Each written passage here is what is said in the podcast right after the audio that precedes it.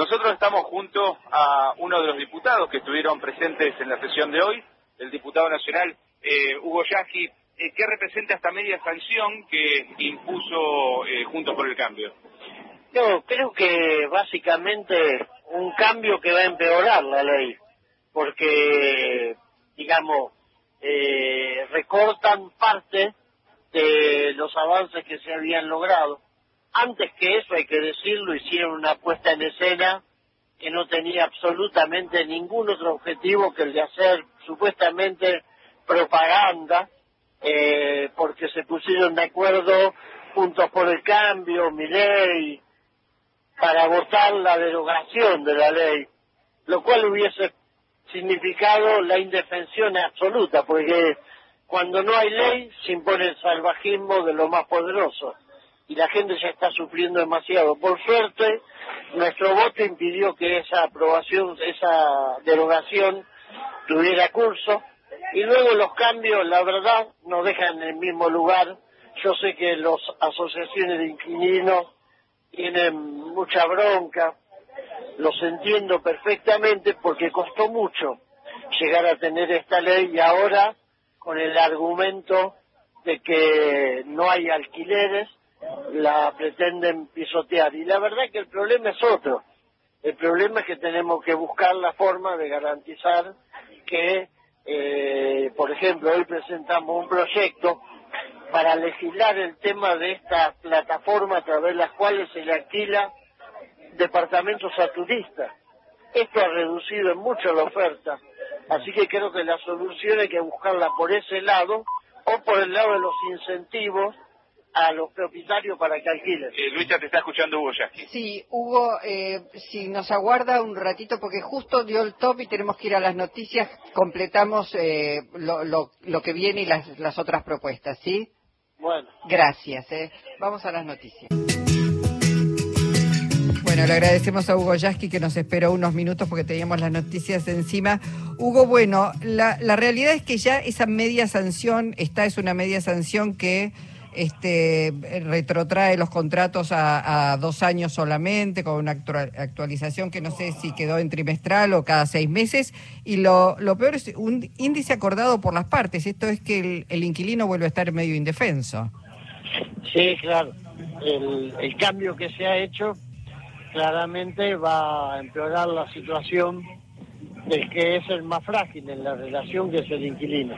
Mm. La indefensión ahora va a ser mayor eh, pero todavía tiene que ir al Senado, vamos a ver cómo son los números ahí. Eh, y en definitiva creo que hubo más una especulación para hacer propaganda electoral, una puesta en escena, una alianza con el sector de mi ley para votar una derogación que sabían que si se hubiese aprobado hubiese sido muchísimo peor para la gente, no hubiese habido ley, era mm. volver a foja cero por suerte no tuvieron el número porque todo nuestro bloque y el de la izquierda no acompañó. Y ahora vamos a ver qué pasa. Sé que los inquilinos y sé que las asociaciones que lo representan en esto con una mirada muy negativa, con mucha bronca. Pero bueno, tengamos la esperanza de que quizás en el Senado esto no tenga la posibilidad de juntar mayoría. Bueno, esto está marcando, Hugo, que la, la importancia de tener mayorías y, eh, digamos, diputados y senadores en el Congreso de la Nación, lo estoy diciendo pensando en la elección del 22 de, de octubre y pensando en el clima que se está generando en las últimas horas un clima de desestabilización, un clima que remite a, una época este, de digamos, donde la Argentina y los argentinos la, pasaron muy mal. Eh, ¿Qué es lo que le dice al votante a propósito de esto? No, que no, que hay sectores muy poderosos que quieren que en este país eh, la derecha en sus distintas expresiones logre el control absoluto del Congreso, logre instalarse en el gobierno nacional, quieren la Casa Rosada, algunos con sede de revancha y otros para llevarnos un experimento que sería nada más ni nada menos que volver a la década del 90 con todo lo que eso conllevó, porque las propuestas de Milley y las de Bullrich son bastante parecidas y las dos van hacia el mismo lugar. Mm. A que pague los platos de esta crisis económica en la que se beneficiaron los que se jugaron la plata y nos dejaron la deuda en la época de Macri, los sectores populares. Por eso es tan importante votar, no quedarse en la casa el día que tengamos que votar y votar para que eh, quienes representamos una propuesta popular, aún sabiendo todos los problemas que no pudimos resolver, aún con los errores, podamos seguir en el gobierno para no darle el timón de este país a los que quieren, primero, generar caos, primero, generar turbulencia. Vos fijate, lo mencionaste al principio, hoy estamos sufriendo situaciones de saqueo en realidad son fogoneadas por grupos muy poderosos, dueños de medios de comunicación, grupos económicos poderosos. ¿Por qué?